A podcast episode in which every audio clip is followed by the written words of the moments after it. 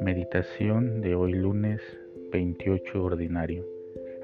Hoy la liturgia nos propone un texto de Jesús que contiene palabras duras, y es que la generación con la que habla ha visto signos, milagros, curaciones impresionantes, multiplicación del pan, muertos que resucitan, y aún así todavía piden más signos o un signo impresionante que no deje lugar a duda del mesianismo de Jesús. Si lo hubiera hecho por darles gusto, seguramente les, les hubiera parecido poco, pues así de duro tenemos el corazón y siempre pedimos más de lo que somos capaces de asimilar. Esto nos puede pasar a nosotros que constantemente estamos en contacto con la palabra de Dios, con el gran milagro de la Eucaristía.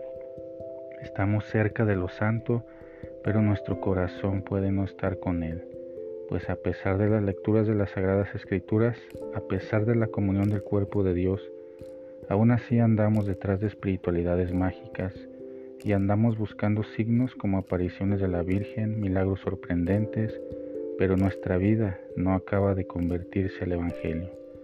Maduremos en nuestra fe, hermanos, y dejemos de buscar los milagros de Dios. Busquemos al Dios de los milagros, llevando una vida conforme a sus mandamientos, a su voluntad.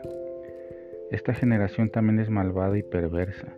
Quiere influir para que todos aceptemos el aborto, la eutanasia, la ideología de género y cuanta perversión hay como si fuera algo aceptable o peor aún digno de reconocimiento.